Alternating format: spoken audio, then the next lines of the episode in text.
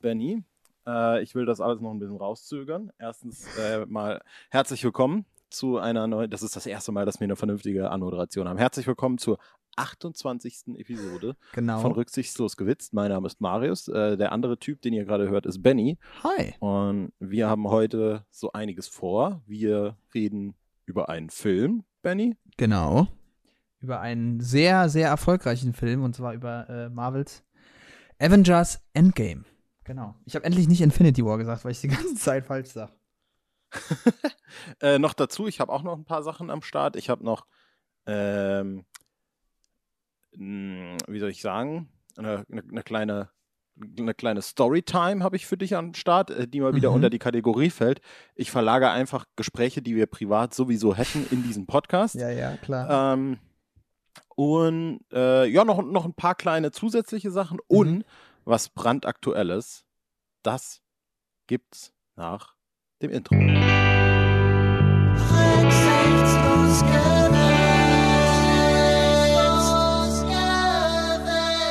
Benny, oh Benny.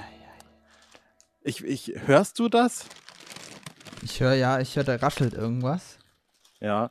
Weißt du, äh, also für die, für die Zuschauer mache ich das gerade mal transparent. Ich habe Benny schon, bevor wir hier die, den Termin klar gemacht haben, gesagt so, ey, ich müsste vorher wissen, wann wir aufnehmen, weil ich muss da ein paar Sachen vorbereiten.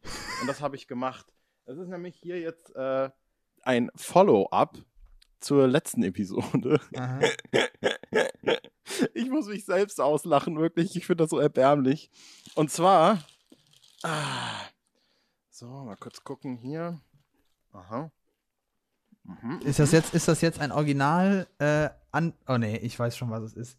Ist es oh nee. Was ist es? Was ist es? Es ist eine Geschmacksprobe. Es ist nicht nur ein, ein Unboxing in äh, Podcast-Format, was schon von, von vornherein zum Scheitern verurteilt ist. Nein, da hat sich jemand, ich glaube, einen Burger gekauft. Kann das sein? Benny, ich bin gerade durch den McDrive gefahren und habe mir einen Big Vegan TS geholt. Oh, Scheiße. Und ich habe ihn gerade aufgemacht und er hat mich gerade angeguckt. Und, Angelächelt, ja. Äh, angelächelt, genau. Und ich dachte mir, also wa- warum halt auch nicht? Dann habe ich wenigstens eine Ausrede, mal wieder in den, in den Saftladen da zu fahren mit der goldenen, mit dem goldenen M. Ja, ja. Ich habe direkt schon ein paar Sachen äh, festgestellt, zum Beispiel, dass die Strohhelme dünner geworden sind, dass die Menügrößen sich verändert haben und auch teurer Mhm. geworden sind. Ja. Und ich muss auch dazu sagen, bevor ich da jetzt reinbeiß, das wird, glaube ich, mein erster McDonalds-Burger äh, mindestens. Ich habe vorher schon überlegt, mindestens seit über einem Jahr, aber wahrscheinlich auch vielleicht zwei, zweieinhalb Jahre. Ich bin gespannt. Und es ist mein erstes Mal McDonalds, seit wir im McDonalds waren, Ben, ich glaube. Ah, nee, stimmt nicht, stimmt nicht, stimmt. Oder? Nee. Nee. Ach, ich weiß es nicht so genau. Äh, ich glaube, das war ein Burger King, oder? Oh, das kann auch sein. Nee, nee, nee, wir hatten eine Apfeltasche. Auf der Rückfahrt. Stimmt, wir hatten eine Apfeltasche. Nee, stimmt. Da, ich äh, habe auf der Hinfahrt gedacht. Nee, wir waren ja auf der Rückfahrt da. Da hatte ich Ja. die, die Rösti-Ecken. Ja, richtig. Ja, korrekt. Gut, äh, ich habe das Ding jetzt in der Hand und ich werde jetzt hier den Live-Test veranstalten. Ich bin gespannt. Ne? Das muss jetzt aber auch so richtig knacken, wie wenn man in so einen Apfel beißt, ne? Aber ich will ja eigentlich, wenn das jetzt so knackt, das wird ja bedeuten, dass es dann irgendwie frisch ist und gut ist. Aber das, eigentlich will ich das ja. Wir sind ja gespannt. Vielleicht macht auch so. Mach einfach, komm. Ich will's wissen. Gib mir die volle Dröhnung. Ich habe reingebissen. Ich hab aber gar nichts nichts gehört. scheinbar. Mhm. Mm. Ja. Sehr interessant. Vielleicht für alle diejenigen, die es nicht wissen, während du noch am Kauen bist. Ähm, wir haben ja letzte Folge, also in der letzten Episode darüber gesprochen, dass McDonald's eben jetzt den ersten veganen Burger eingeführt hat und den äh, tust du dir ja gerade zu Leibe führen, wie man so schön sagen kann. Ähm, und da haben wir ja auch schon, ich sag mal, das Ganze doch eher in ein kritischeres Licht gerückt, als äh, einfach nur das Ganze äh, jubelnd abzuf äh, abzufeiern. Vor allem ähm, möchte ich einfach nochmal an den Punkt erinnern, den du auch gesagt hattest, dass das Ganze ja von Nestle äh, produziert wird oder so. Ich weiß nicht genau, wie der, also ich glaube, die sind ja der Produzent des Burgers letztlich. Aber jetzt ist ja doch die Frage, ja, wie schmeckt's eigentlich? Also ich habe jetzt zweimal reingebissen. Mhm. Beim zweiten Und Mal ist man immer schlauer, ist klar. Ja. Genau, genau. Und aller guten Dinge sind drei, deswegen bin ich schon gespannt. Mhm. Aber was ich jetzt gerade äh, wirklich spontan sagen muss, am Anfang war es so, was ist das? Wonach schmeckt das? Und es schmeckt irgendwie überraschend neutral. Aha. Ist eine Soße Aber- drauf, sowas Besonderes? Ja, ich glaube so Ketchup. Und es sind saure Gurken und Tomaten und Salat. Ja, Und halt dieses vegane Patty. Ja, Und TS ist was- ja klar Tomatesalat, ne? Ja. Genau, richtig. Und was meine erste Assoziation gerade wirklich war, war, es schmeckt einfach wie McDonalds. ich ich, ich, ich kann es gar nicht so genau beschreiben, aber dadurch, dass ich das halt schon so lang irgendwie nicht mehr gerade geschmeckt habe, ja. ist das gerade einfach wie so ein Déjà-vu. Also es schmeckt halt einfach wie ein Burger von McDonalds, wo halt jetzt kein Fleisch drauf ist. Aber es schmeckt wie der Salat von McDonalds, wie das Brot von McDonalds und der Patty. Ich probiere jetzt mal noch gerade den Patty nur so. Ich finde, selbst der schmeckt irgendwie nach McDonalds. Keine Ja, Ahnung. gut, aber, aber wie soll der, der, äh, warte. Der Patty, damit meinst du jetzt das, das Fleisch, den Fleischersatz? genau, richtig, Ja. genau. Ja, Also es hat irgendwie alles diesen pappeartigen, du kaust drauf rum und schmeckst irgendwas. Geschmack. Ja, und es ist wahrscheinlich schön lauwarm, ne? Mhm. Das ist natürlich auch immer sehr dankbar, weil dann kann man das schön runterschlingen. Ich glaube, so ist das ja auch konzipiert, ne? Oh, Ähm, nie drüber nachgedacht. ja, doch, das ist der äh, Hintergedanke, warum das dann Mhm. alles nur so lauwarm verkauft wird, damit man sich das, wie gesagt, schnell reinpfeifen kann. Also es Mhm. ist auch nicht wertend gemeint, ist halt die äh, Strategie. Das ist so wie, weiß nicht, im Stadion, sei es Fußball oder was weiß ich, irgendeine Arena, äh, in der man Handball, Basketball guckt, da gibt es ja auch oft Pommes und die sind Mhm. ja meistens doch stärker gesalzen äh, und das ist ja klar. Also ich meine, das Mm. klingt jetzt auch so leicht verschwörungstheoretisch, wie ich das jetzt hier aufbaue, aber auf der anderen Seite, äh, Menschen wollen auch nur Geld verdienen, von daher ist das auch vollkommen legitim. Mhm. Äh, ich stelle das jetzt auch einfach mal so dar, als wäre das so, äh, ich bin kein Pommesproduzent, geschweige denn eine Fastfood-Kette. Und ich leite auch keinen. Von daher kann ich es auch nicht sagen. Aber ich sag mal so, man könnte darüber nachdenken oder es gibt da eine gewisse, vielleicht gibt es da eine Kausalität, möglicherweise. Mein Fazit, ich habe es jetzt noch nicht ganz gegessen, aber es macht jetzt auch keinen Sinn, hier die ganze Zeit alle fünf Minuten was Neues zu sagen. Es ist McDonald's, aber es schmeckt vielleicht, vielleicht, vielleicht schmeckt es etwas ge gesünder, äh, Mhm. aber nicht im Sinne von, es schmeckt nach Gemüse, sondern es schmeckt halt einfach irgendwie natürlicher. Selbst das, äh, da, da, da sträubt es mich schon, das Wort in den Mund zu nehmen, so ein bisschen, aber es schmeckt irgendwie vielleicht frischer. Vielleicht ist das das, das Wort, das ich gesucht habe. Es schmeckt ein bisschen frischer. Aha. Es hat halt nicht so eine, es ist halt nicht so schwer irgendwie. Es geht besser, es geht besser durch. Also was ich äh, von McDonalds immer, ich habe früher sehr gern McDonalds gegessen an der Stelle auch. Mhm. Äh, was ich davon immer in Erinnerung habe, war auf jeden Fall so dieses schwere Gefühl, Ja, äh, was ja, man ja. hat, wenn man da. Ich, und ich finde, das schwere Gefühl variiert auch nicht. Das ist ein On-Off-Schalter. Das ist, das ist nicht so, ich esse jetzt zehn Cheeseburger. Ja, gut, das ist jetzt blöd, aber ich esse jetzt irgendwie ein Menü, ein McFlurry, noch ein Cheeseburger und noch eine Apfeltasche. Dasselbe Völlegefühl hast du, wenn du einfach irgendwie ein Big Mac isst. So, äh, so, so äh, kam mir das irgendwie immer vor, so ein bisschen. Und hier äh, ist, ist das jetzt meiner Meinung nach, glaube ich, nicht ganz so krass. Mhm. Interessant. Mindestens interessant. Mhm. Ich habe gesehen, dass diese Testvideos halt äh, auf YouTube irgendwie su- super durch die Decke gingen und ich dachte, im Podcast-Segment hat das vielleicht noch niemand gemacht und deswegen wird das jetzt hier unser großer Durchbruch. Ich denke auch, ja, definitiv. Also wenn jetzt die Leute nicht klicken und zuhören, dann weiß es auch nicht. Ab sofort müssen wir Ja. jetzt, da heißt das aber dann auch, dass wir uns jetzt da äh, damit darunter auf die Fahne schreiben, dass wir jetzt jede Woche hier Essen probieren müssen? Nächste Woche musst du dann den äh, veganen Burger probieren. Mal gucken, mal gucken. Naja. Auf jeden Fall. Gut, äh, das war so ein bisschen äh, mein Intro dann zu dem Ganzen. Genau. Ähm, ich hoffe, das war ein bisschen spaßig. Ich hoffe, das hat dir. Äh, Ich fand es auf jeden Fall mindestens amüsant. und äh, hast du noch irgendwas anderes außer Endgame? Wir können jetzt auch Ja, ich hab- direkt da dann Nee, ich glaube, ich glaub, wir können Endgame nach hinten ein bisschen verlagern. Dann könnten auch Mhm. diejenigen, die das nicht unbedingt äh, hören wollen. Ähm, Weil jetzt mittlerweile hat das halt aber auch wirklich jeder gesehen irgendwie. Ja, aber ich glaube, es ist so. ganz gut, das nach hinten zu verlagern, Ja. weil selbst die, die es nicht interessiert, können dann einfach ausmachen und müssen jetzt nicht spulen. Ja, genau. Ähm, nee, ich habe ich hab tatsächlich mal noch eine Kategorie ausgekramt, die es schon Oh. länger nicht mehr gab. Ja, richtig. mhm. Ich habe ich hab natürlich die ganze Zeit weitergelesen, ist ja klar. Aber ich habe mal wieder was dabei, was ich gedacht habe, dass ich das, darüber sprechen will, dass ich das vorstellen möchte. Deswegen, ähm, es wird wieder literarisch. Ich bin gespannt und ich habe jetzt auch, um die Zeit zu vertreiben, noch ein bisschen was zu essen hier. Also von daher, leg, Richtig, leg gerne richtig. los. Soll ich anfangen, ja?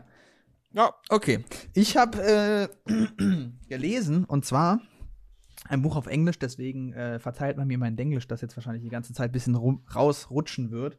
Und zwar habe ich Terry Pratchett gelesen. Sagt dir der Name was? Mhm. Wer ist der werte Herr? Hast du dazu Bezug?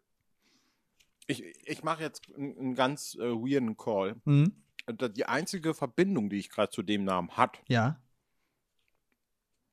die sich jetzt aber auch schon fast wieder ein bisschen aufgelöst hat, war, dass das diese, äh, diese Western-Romane sind oder irgendwie so diese Space, Sci-Fi, Perry Roden-Romane. Aber ich glaube, deswegen habe ich dran gedacht, weil Perry Roden und Terry Pratchett oder sowas ähnlich klingen. Aber wahrscheinlich hat es überhaupt nichts damit, damit zu tun, oder?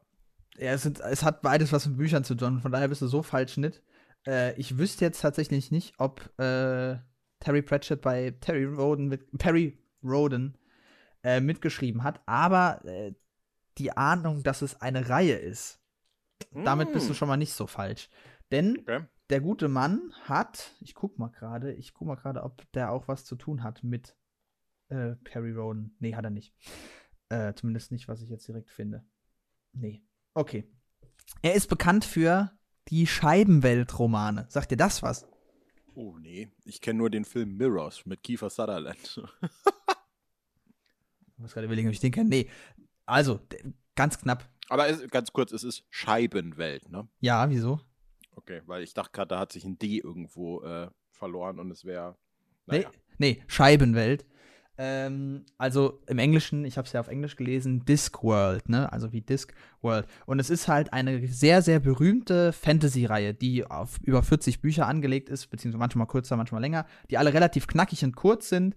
Und ähm, das gilt so als, ja, nicht jetzt der heilige Gral moderner Rare Fantasy, ist auch schon aus den 80ern, 90ern und so, auch in 2000ern gab es auch noch welche. Ähm, aber der hat halt absoluten Kultstatus, Terry Pratchett, innerhalb der Fantasy-Gemeinde.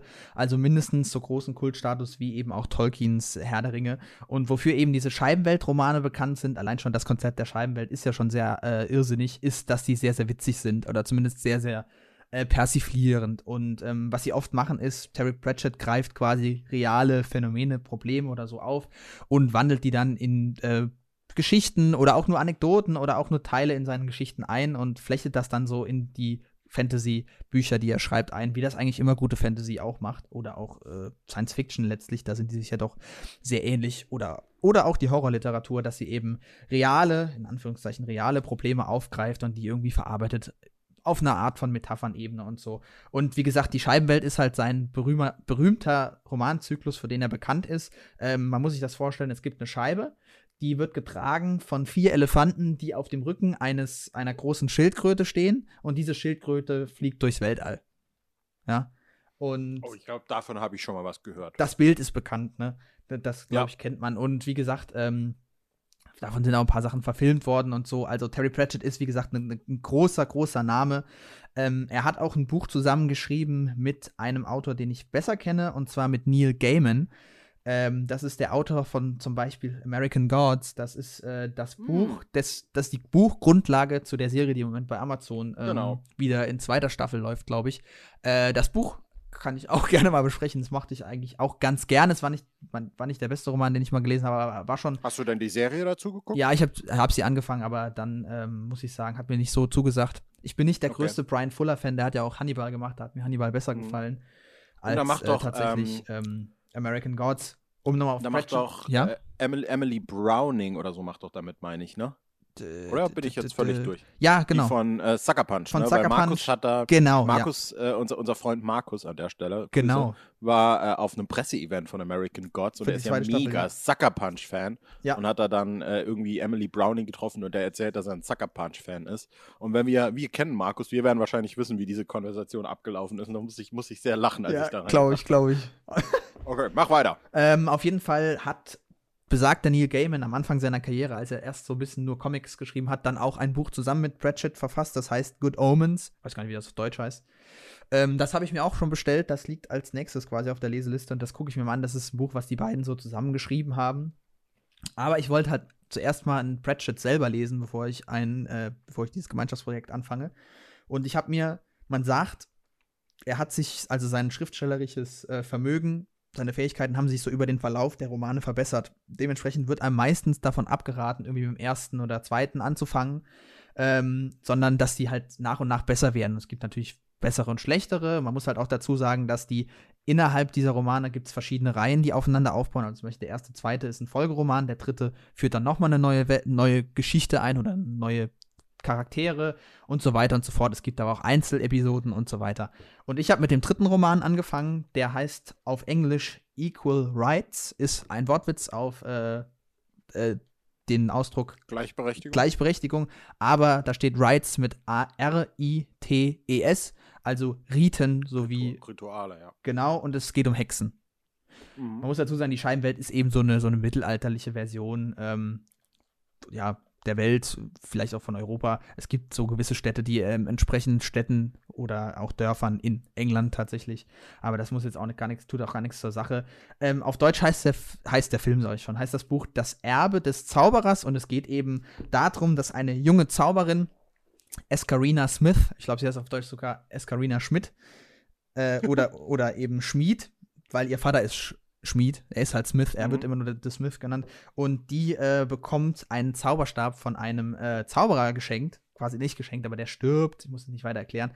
Ähm, und dann kommt eben dabei raus, dass sie jetzt Zauberer werden soll. Und genau da liegt aber das Problem, weil in dieser Welt können Frauen nur Hexen werden und Männer nur Zauberer. Aber es kann nicht sein, dass eine Frau Zauberer wird. Ja, also sie kann nicht Wizard werden. Im Englischen geht es dann immer um Witch und Wizard. Und daraus entfaltet sich dann halt so diese Geschichte. Und Also geht es dann quasi doch um equ Equal Rights. ganz genau, ja, deswegen, deswegen ist ja, es ist, ist der Wortwitz so angebracht, Ja, ja, ja. weil es auf beiden Ebenen genau passt, genau. Es geht halt schon um Mhm. diese, ja, im weitesten Sinne halt um diese äh, Gleichberechtigungsfrage und das ist das, was ich auch eingangs schon meinte, dass Terry Pratchett da eben immer so ein bisschen den Finger in die Wunde legen kann und sagen kann, ey, ich beziehe mich mal da drauf und so, was soll das eigentlich? Und alle sagen immer, ja, es ist eigentlich, es ist halt Tradition, deshalb kann sie es nicht werden. Achtung, Spoiler, sie schafft es am Schluss, logischerweise. Ähm, interessanterweise, äh, sie schafft es quasi in die Zauberer-Uni aufgenommen zu werden. Die unsehbare, ich weiß nicht, wie es auf Deutsch heißt, Unseen University, so heißt sie. Äh, und was, der, was das Buch aber eigentlich tut, ist, äh, führt eine andere Hexe, nämlich ihre quasi Tante oder Oma sozusagen, die ist nicht die Tante, aber die zieht diese Escarina mit auf. Die führt diese Hexe ein, ähm, Granny Weatherwax, weiß gar nicht, wie auf Deutsch heißt wieder, habe ich nicht nachgeschaut. Und die wird dann in den weiteren äh, Romanen der Hexen, des Hexenzyklus quasi innerhalb des Scheibenweltzyklus eine Rolle spielen. Ähm, und jetzt habe ich viel drumherum geredet, kann ja letztlich mal wertend sein. Äh, ich fand es ehrlich gesagt nicht so geil. Muss ich echt sagen. Schade. Also es hat äh, nicht so viel Spaß gemacht. Es war, ähm, also es gibt ja die zwei großen Namen, die man mit dem Science Fiction und Fantasy verbindet, eben Pratchett und auf der anderen Seite Douglas. Ähm, also ähm, Douglas, nee, Douglas Adams, so heißt er ja, der Per Anhalter durch die Galaxis gemacht hat. Und was man immer gesagt hat, ist, Douglas hat Comedy geschrieben, um Comedy zu schreiben und hat die Geschichte quasi hinten, hat die quasi am Tisch runterfallen lassen. Und Pratchett erzählt die Geschichte und die ist auch noch witzig dabei. Und das muss ich sagen, war hier in Teilen schon gegeben, aber es war auch eine sehr, sehr, sehr diffuse Geschichte. Und es war viel drumherum, es wird viel erzählt, wie sie eigentlich dahin kommen zu der Universität in diesem Ort und so. Und dann passieren da ein paar komische Sachen. Und ähm, das ist einfach, man würde sagen, es ist einfach nicht gut strukturiert von dem Spannungsbogen her. Ähm, und man muss aber auch fairerweise dazu sagen, es ist wie gesagt der dritte Roman von mehr als 40. Und ich habe mir noch den vierten bestellt. Mord heißt der. Da wird zum ersten Mal der personifizierte Tod eingeführt. Und der soll schon wieder wesentlich besser sein. Oder er soll besser sein als Equal Rights. Den werde ich auf jeden Fall auch mal noch lesen. Und dann noch ein paar andere, die, wie gesagt, auch als so äh, noch bessere, die dann noch später kommen, als noch bessere Exemplare. Deswegen werde ich mal auf dem Laufenden halten. Aber wie gesagt, würde, hätte mir das Buch besser gefallen, könnte ich jetzt mehr darüber schwärmen. Ich kann jetzt auch gar nicht so sehr den Finger in die Wunde legen, außer dass ich sage, es ist halt sehr, sehr diffus erzählt und es ist nicht sonderlich spannend. Und vor allem das Wichtigste halt, es hat, der Humor hat mich irgendwie nicht so richtig abgeholt. Oder ich habe es vielleicht einfach nicht gecheckt. Ähm, ja. Aber nichtsdestotrotz finde ich es immer schön, wenn man seinen eigenen Horizont mal ein bisschen erweitert und mal auch mal ein bisschen guckt, äh, was so Klassiker im modernen Sinne sind. Die soll, sollen diese Bücher halt sein. Ähm, ich guck mal, was Mord, also der, der vierte Roman, für mich dann der zweite, äh, den ich lese, was der zu sagen hat, weil die sind auch immer super knackig. Ich glaube, der hat jetzt 280 Seiten oder so mit relativ kleiner Schrift, äh, mit relativ großer Schrift. Übrigens meine Ausgabe gebraucht gekauft von der Prison Library Dublin City. Tatsächlich sind überall so Stempel Prison Library drauf. Weiß nicht, ob es tatsächlich ein Gefängnis war oder ob die einfach nur so hieß. Ähm, ja, aber so viel zu rücksichtslos geschmökert, Benny und der Halbbuchwitz. Genau, und ich äh, übernehme kurz, weil, ey, wirklich, mega spontan und jetzt sogar noch thematisch passend, würde ich äh, auch noch eine Episode, in, in, in, in, eine, eine Folge nachschieben, Mhm. in der ich nämlich sage, ich habe auch noch gerade ein Buch zu besprechen. Ja, hau mal raus. was ich nämlich die ganzen, es beschäftigt mich schon Wochen, gar Mhm. Monate, äh, aber ich wollte damit eigentlich selten rausrücken, weil ich halt das Ganze für ein Videoprojekt halt verarbeitet habe. Und das Videoprojekt Oh. ist jetzt seit, wenn wir das hier aufnehmen, gestern raus. Äh, ich weiß nicht, ob du schon mitgekriegt hast oder sogar geguckt hast oder was weiß ich, aber es ging ähm, ganz grob jetzt überschlagen um die Darstellung von Weiblichkeit und Frauen in Hollywood. Mhm. Ich hab's Und noch nicht gesehen. Und warum viele Thesen von Fans an der Stelle halt irgendwie teilweise nicht zutreffend sind. Und äh, dafür habe ich mir erstmal tausend Sachen durchgelesen. Ich habe wieder äh, Campbell ausgepackt und ich habe äh, tausend Sachen im Internet geguckt und äh, bin dann irgendwann auch, was heißt drauf gestoßen? Das wäre jetzt blöd gesagt, weil ich schon, weil mir das, das die Existenz dessen schon weitaus vorher absolut bewusst war. Mhm. oh, Entschuldigung, äh, äh, bin ich auf das Buch von Maureen Murdoch gestoßen. Das heißt, äh, jetzt, jetzt muss ich total freestylen. Ich glaube, The Heroine's Journey, ganz Aha, einfach. Also die Antwort auf Joseph Campbells The Hero's Genau. Journey. Ja, okay. Äh, der Untertitel ist, glaube ich, Quest for Wholeness, also sozusagen die, die Suche nach der Vollkommenheit, wenn man es jetzt so ungefähr übersetzen will. Mhm. Und da muss ich echt sagen, äh, vielleicht, vielleicht jetzt äh, äh, als, also ich sehe mich ja sowieso nicht als Literaturkritiker, weil Mhm. ich auch keine Ahnung habe, aber wenn ich jetzt einfach mal den Maßstab anlege, dass wie sehr kann ein Buch ein fortbilden, wie sehr kann, ein, kann das zu einer Erfahrung werden, hatte ich nie ein anderes, also nie ein krasseres Erlebnis als mit diesem Buch. Mhm. Ähm, weil es wirklich, wirklich, wirklich, und das äh, erzähle ich auch so in meinem Video mehrmals, ganz bewusst äh, Perspektiven eröffnet für ganz viele Sachen, weil äh, Maureen Murdoch ist, das kann ich vielleicht noch kurz als, als Kontext äh, offenbaren, die ist eigentlich äh, Psychologin Mhm. und äh, hat aber seit jeher irgendwie ein großes Interesse an äh, Mythen, Sagen und Geschichten erzählen. Und hat dann halt irgendwie über Jahre hinweg so, so Parallelen festgestellt, dass äh, quasi Frauen, die sie therapiert, äh, immer wieder mit denselben Ängsten und Problemen zu ihr kommen und Mhm. dass das irgendwie in eine Narrative reinpasst von einer quasi äh, männlich, männlichen Werten dominierten Welt. Also dass Frauen quasi nach Karriere streben und nach Erfolg und Geld streben, Mhm. weil ihnen das von der, von der männlichen Gesellschaft suggeriert wird und weil das Sachen sind, die normal Männer machen, Karriere, ne? Ja. Und dass diese Frauen dann an, dem, an ihrem höchsten Punkt eigentlich zu ihr kommen und sagen, ich bin unzufrieden, ich weiß nicht, was ich mit meinem Leben machen soll, es fühlt sich alles falsch an. Mhm. Und äh, diese Erfahrungen und diese äh, Sachen auch aus ihrem eigenen Leben, schreibt sie super, super viel, äh, hat sie dann quasi in dem Buch zusammengefasst und so ein bisschen quasi festgestellt, ähm, in der heutigen Welt sind die Hürden, vor denen Frauen stehen, gar nicht die, die, die man überwinden muss, um, um zu diesem sprichwörtlichen äh, von, von, von Campbell äh, erdachten Helden zu werden, Mhm. sondern es geht eben, es fängt eben vielleicht gerade da erst an, weil man da als Frau merkt, oh, das ist eigentlich gar nicht vielleicht mein, mein Platz in dieser Welt und ich muss nochmal quasi, ich habe diese feminine Seite von mir abgestoßen, das nennt sie dann The Separation from the Feminine, also Mhm. die Abspaltung der Weiblichkeit. Ja. Und aber ich muss jetzt das wieder neu für mich finden und muss mich diesen Werten wieder an, aneignen, um quasi meinen Platz in der Welt zu finden. Und das Krasseste ist halt, dass, wenn du das weißt und wenn du diese Narrative erstmal durchsteigst, Mhm. dann äh, guckst du plötzlich Filme äh, in, mit weiblichen Hauptrollen komplett anders und siehst es auch. Ne? Also ähm, das war äh, wirklich, wirklich ganz toll und kann ich äh, nur äh, ganz groß empfehlen und natürlich auch äh, Videos zu der Thematik kann ich empfehlen. Hab gehört, da soll es ganz gute geben. Mhm. Ich muss aber jetzt kurz noch, ich meine, du hast gerade auch schon Literaturwissenschaft angesprochen und jetzt nur noch kurz einen Überblick. Das ist aber schon ein Sachbuch, ne? Also das ist Ja, keine ja, ja, Belletristik. Ja, gut, dann ist es natürlich nochmal was anderes, weil die ja Klar, auch einen klar. anderen Anspruch haben. Im Idealfall, ne, es ist im Idealfall, aber es gibt ja so diese, die, ich sag mal, Infotainment-Bücher, ne, die auch irgendwie ganz lustig dabei zu lesen sind. Also so ein Mhm. klassisches, modernes Beispiel, was wahrscheinlich öfter gelesen wird als die Bibel heutzutage, ist Da mit Charme. Ähm, äh, ein Buch, wo es ja eben um den, um, um die, wie soll man sagen, die Funktionsweisen unserer Innereien geht.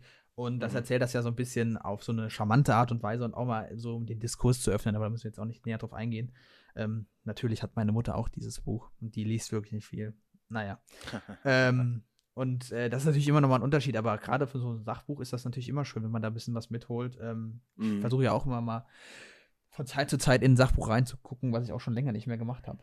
Schande über mich, abgesehen von den Dingen, die ich hier sowieso äh, immer so lese, über, weiß ich, Philosophie oder so ein Scheiß. Ähm, nee, aber das, äh, The Heroine's Journey, das höre ich mir mal, äh, äh, das höre ich mir mal. Das gucke ich mir mal noch ein bisschen genauer an. Das äh, finde ich spannend. Coole Sache. Wunderbar. Äh, dann dann haben wir jetzt aber wirklich. Äh, passt ja, auch zu Equal Rights, ne? Wie passend. Ja, ja, genau deswegen habe ich gesagt. Also es passte erst nur zu Buch und dann sogar zu äh, Thema. Ja. Deswegen. Ja, aber äh, dann, dann haben wir ja heute die, äh, die, die Literatur hier. Also es ist ja fast schon hier das, das literarische Duett Wie immer. gewesen. Kurz. Klar. Ja, selbstverständlich. Genau. Dann habe ich noch ein äh, weiteres Follow-up, bevor wir das jetzt äh, komplett vergessen. Äh, letztes Mal, vorletztes Mal, vorvorletztes Mal, vor zwei Monaten, vor drei, vor vier und vor fünf Monaten haben wir jeweils über die Ärzte geredet. ja, Und stimmt. Das ist, jetzt ist ein Dauerbrenner geworden, ne? endlich ist die Single erschienen. Sie heißt, äh, ich glaube, drei Mann, zwei Songs oder zwei Songs, drei Mann. Ich weiß es gerade Also ehrlich die Platte nicht so genau. insgesamt, ja. Ich glaube, es waren zwei Songs, drei Mann. Nee, drei Genau, Mann, zwei. Ja. Egal, ja. Aber die Single, über die wir das letzte Mal geredet haben, äh, ist jetzt auch öffentlich. Und äh, beide Songs sind äh, auf Spotify. Und das bedeutet, zwei Songs mehr auf Spotify auf unsere Playlist. Das Bingo. muss natürlich gemacht werden. Sorry. Also, wenn, wenn du willst, ich würde sagen, ich mache Abschied drauf. Willst du irgendeinen Song drauf machen vielleicht? Ich glaube, ich mache Rückkehr drauf. Okay, gut, dann äh, haben wir jeder Schön ja mal demokratisch, genau. Und ansonsten äh, hast du jetzt noch irgendwas vor, vor Endgame? Weil ich habe tatsächlich noch zwei Sachen. Nee, ich habe äh, außer ähm, tja, Game of Thrones würde ich natürlich gerne mit dir besprechen, aber das ist äh, das machen wir, wenn der Käse auch gegessen ist. Also in drei Wochen, in drei Wochen sprechen wir uns wieder. So viel ist klar. Drei, oh, oh, oh. Bin ich gespannt. Das klingt ja fast schon nach einer Drohung. Ja, ich Aber, bin gespannt. Ähm, genau, es, es liegt ja. noch ein anderes popkulturelles Ding hinter uns. Und damit will ich jetzt nicht auf Endgame überleiten, sondern ge ge gestern. Gestern Ja. war der Star Wars Day. Benny. Richtig. Happy Star Wars Day an der Stelle erstmal ganz kurz. Und äh, ich, ich wollte gern drüber reden, gerade weil es jetzt alles so zusammenfällt. Äh, denn eigentlich war es ja gar nicht mal der, der, der Star Wars Day, äh, der in einem, in einem der glücklichsten Zeichen stand, was jetzt Star Wars angeht. Und ich würde äh, dich erstens mal darum bitten zu erläutern, warum. Und dann auch, weil ich das so toll fand einfach. Und das habe ich sonst nirgends gelesen, wirklich, nirgends. Ich würde dich gern darum bitten, kurz dann zu erzählen, was du mir gestern geschrieben hast. Der- Vorgestern, gestern. Wäre das nicht schön, wenn ich Twitter hätte, ne? Hätte ich das mal in die Welt gepostet. Das wäre, ja. Ja, habe ich aber nicht. Ähm, ja, es war, wie gesagt, gestern Star Wars Day, kann man ja auch für diejenigen, die nicht Bescheid wissen, warum das so ist. Ähm, es ist der 4. Mai jedes Jahr, weil in Star Wars ja der berühmte Spruch, zumindest im Englischen, May the Force be with you. Ähm, Genau. Möge die Macht mit dir sein. Genau, möge die Macht mit dir sein. Äh, ja, quasi ein Motto ist des Films und das ist ja der Witz dann halt an dem Datum, May the 4th. Also Ja, der Mai, 4. der Mai. vierte, in, in Genau. England wird ja das Datum quasi anders gesagt. Richtig, und deswegen hört sich das genauso an. Und äh, dieses Jahr stand das quasi unter einem etwas dunkleren Stern, weil der britische Schauspieler Peter Mayhew, der ähm, Chewbacca in den ersten Filmen und auch in Episode 7, nicht? Und in Episode 3. Ja, klar, genau. Ich meine, in den alten Filmen und auch im, ja, stimmt. In den, Achso, ähm, ja, Episode 7 war dann, glaube ich, schon mit äh, dem neuen Darsteller, Mit dem neuen, genau. Jonas Suo Tamo oder sowas. Auf jeden Fall hat Äh. er, wie gesagt, äh, Chewbacca verkörpert und der ist eben, ich glaube, am dritten gestorben, oder nicht? Nee, am, ich glaube, am 3. haben sie es veröffentlicht. Ah, ja, okay. 2., aber es war schon irgendwie, ich glaube, am 30.04. Also okay. Wie dem auch sei, ähm, wie gesagt, ist dieser Mann von uns gegangen und äh, in diesem Sinne hat, als Marius mir dann gratuliert hat zum äh, Happy Star Wars Day, habe ich ihm geantwortet mit May you the Fourth be with you, ne? Also may you, weil er schreibt sich tatsächlich genau wie Mai. Und ich habe Ja, das und May und dann in HEW. Klammern H-E-W, genau. Und äh, das fand ich eigentlich ganz nett. Und ich habe gedacht, das wäre jetzt eigentlich der Internetrenner und Marius sagt, ja, schon tausendmal gelesen, aber anscheinend nicht. Ganz nett. Nee, also kann auch sein, dass ich mich nur in den komischen Ecken im Internet rumgetrieben habe. Aber Möglich nee, ist es. nee. Und es ist, äh, also äh, wirklich, ich, ich, äh, das, ich fand das so schön. Ich kann das gar nicht sagen, irgendwie, keine Ahnung. Aber ich wollte das, Das auch nur mich. nutzen, vielleicht auch ein bisschen, äh, vielleicht bin ich da immer noch ein bisschen auf, äh, äh, habe ich da immer noch ein paar Traumata nicht ganz verdaut, weil ich äh, die, äh, die ganze Carrie Fisher-Geschichte eigentlich nie öffentlich aufgearbeitet habe. Als, als, als würde das irgendwas äh, zu, dem Sache, zu der Sache beitragen. Nee, keine Ahnung. Äh, aber es ist, ich, ich finde das krass. Mm, Ich, ich habe da jetzt nicht drum ge geweint oder sowas, aber ich finde das so verrückt einfach, wie, wie, wie nahe man sowas dann doch ist. Vor allem war jetzt ja gerade ähm, war, war ähm, die Star Wars Celebration und so, ne? Und Mhm. äh, die Star Wars Celebration gibt einem ja grundsätzlich immer das Gefühl von, das ist so ein schönes Fandom und alle sind so nah beieinander. Alles und ist cool. Kennt, kennt man die Leute. Es ist ja auch tatsächlich so, dass man irgendwie, also zum, zumindest ich jetzt, ne, und ich kenne auch ein paar andere Leute, bei denen das so ist, wie, wie sehr du ja jetzt drin bist, keine Ahnung. Aber wenn ich einen Star Wars-Film gucke und dann äh, die Credits anfangen zu laufen, also noch weit nach den Darstellern runter, habe ich sehr viele Gesichter zu den Leuten, die da stehen, weil ich halt so viele Sachen irgendwie dazu immer mal geguckt habe, gesehen habe oder wenn die dann irgendwie in der Star Wars Show auf YouTube zu Gast sind oder die so. Star ne? Wars Show, ja klar. Die gibt's ja auch wieder, ne? Seit ein äh, paar, paar Ja. Wochen. Ja. Genau, ja, ja, und ja, irgendwie ist das, ist das immer was ganz Komisches, ne? Wenn du dann eigentlich, also klar, das ist dann äh, natürlich auch dieses, dieses Massenphänomen, aber trotzdem, Peter Mayhew war jetzt keiner von den großen Berühmten und Nicht wirklich. nee. noch, noch äh, prädestinierter dafür steht ja die Tatsache, dass man ja nicht mal sein Gesicht kannte, Sozusagen, ja, klar. äh, sondern es war halt einfach wirklich nur dieser, dieser Wookie äh, hinter, hinter der Maske und an der Stelle, so, so blöd es jetzt auch klingt, das äh, zum Thema zu machen, äh, dadurch, dass Peter May jetzt von uns gegangen ist, aber auch krassen Respekt dafür, wie smooth die diesen Übergang aus Episode 7 halt rausgemacht haben, weil es wurde damals vor dem Film nie gesagt, dass Peter Mayhew gedoubelt wird, Mhm. sondern nach dem Film, als dann alle gedacht haben, so, ach, guck mal, Chewbacca ist auch wieder da, alles cool, haben die dann irgendwann so durchsickern lassen, so, ah, übrigens, ihr fandet Chewbacca alle gut. Ja, er wurde übrigens von zwei verschiedenen Leuten gespielt. Habt ihr gar nicht gemerkt, war alles klasse.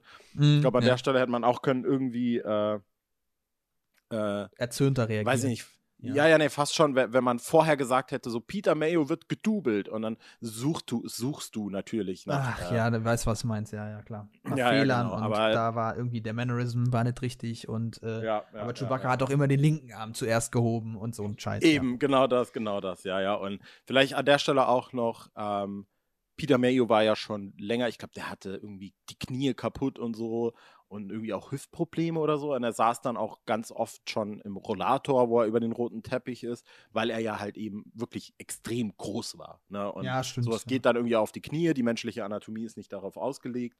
Und man, es wurde jetzt auch nicht offiziell gesagt, äh, woran er erlag. Mhm. Äh, aber man vermutet wohl, dass er jetzt schon länger halt nicht mehr so fit war und dass das halt dann einfach zusetzt, wenn du halt jetzt in seinem Fall 74 Jahre mit einem äh, überproportional großen Körper durch die Welt stapfen musst. Mhm. Ähm, ja, und äh, es ist traurig. Äh, und es ist, es ist fast noch schlimmer, obwohl ich eigentlich auch gar keine Verbindung dazu habe. Aber es ist irgendwie eine ganz komische Sache, jetzt langsam sich so damit abfinden zu müssen, dass diese Star Wars-Generation jetzt halt langsam gehen muss, so, Mhm. so doof das klingt. Aber äh, ich meine, Harrison Ford geht auf die 80 zu, George Lucas geht auf die 80 zu, Ja. Mark Hamill ist auch schon, ich glaube, 65, 66 oder so, ne? Ja, so ist das. Also, ja. äh, und ich meine, gut, über John Williams müssen wir nicht reden, der wird wahrscheinlich für ewig äh, äh, leben irgendwie. mal gucken. Aber, aber ja, das ist, äh, ich, ich wollte es nur noch mal zum Thema machen, um zu sagen, äh, ja, may Es you the force be with you, Peter. ja. Wahnsinn. Ja. Erzähl mal, was war denn noch dein zweiter Punkt, nachdem wir jetzt hier ja doch eher äh, die traurigen Töne angeschlagen haben? Was heißt die traurigen Töne? Es ist ja- auch schön, Äh. an, über solche Sachen nachzudenken. Von daher. Ja, finde find ich auch. Warte, ich muss mal gerade nachgucken. Ich weiß es nämlich gar nicht mehr. Moment. Ah, oh, ja, klar. Ich, äh, das, das, das, das nächste, was ich noch gerade ganz kurz vorbereitet habe, ist, dass ich, äh, wie gesagt, die, die, die, die privaten Unterhaltungen, die wir hier haben, Ah, ja. Okay. äh, äh, einfach noch mal in den Podcast tief, nämlich und vielleicht auch ein bisschen, also ich finde, es passt ganz gut in den Podcast so. Also vielleicht, ich, ich will jetzt auch gar keine Riesennummer draus machen, aber äh, ich hatte gestern Abend, also Samstagabend und eigentlich auch Nacht, äh, einen großen, einen, einen großen, sage ich mal, Dreh in dem Sinne, als dass ich da wahrscheinlich die abgefucktesten Sachen gedreht habe, die ich jemals gedreht habe. Und ich wollte einfach mal ganz kurz, äh, ich will jetzt nicht den Larry raushängen lassen, weil ich, ich mache da jetzt nicht die großen abgefuckten Megadrehs oder so. Äh, das sind in, im großen, zum großen Teil halt Guerilla-Produktionen. Ne? Und man gibt sich die größte Mühe, es aussehen zu lassen, als wäre es eben nicht das. Aber im Grunde, äh, wenn man mal so hört, was die großen Filmemacher in Hollywood so sagen, sind alle Produktionen Guerilla-Produktionen. Aber ähm, ich wollte so, so ein kleines bisschen über meine, meine Erfahrung erzählen, ohne Mhm. zu viel zu sagen, wo, worum es eigentlich geht. Ähm, so viel kann ich sagen, es war ein Musikvideodreh. Aha. Und ähm, wir hatten halt einige Sachen geplant, wo ich tatsächlich schon das erste Mal ever vorher Locations scouten war, also wo ich schon vorher ungefähr wusste, was ich vorhab und es wurden einige große Props äh, verwendet. Ich kann an der Stelle mal sagen, wir haben uns extra ähm, erkundigt. Wir hatten äh, Video-Props im Wert von über hm, 30, äh, nee, Moment, äh, 60.000 Euro. Zwischen, kurze Zwischenfrage. Hat der Musiker oder die Musikerin etwas mit diesem Podcast zu tun? Ist das so? Vielleicht, Ah, ja, okay. vielleicht, Okay. ja. Ja, ja. Mhm. Eventuell ist das tatsächlich so. Ja. Ähm, und das, also es, äh, äh, worauf ich eigentlich hinaus will, ist, ich will gar nicht per se über den Dreh reden. Wenn du da irgendwas wissen willst, kannst du das natürlich auch fragen. Mhm. Aber der Druck, der auf dir lastet, und das hier war eine kleine Produktion. Ne?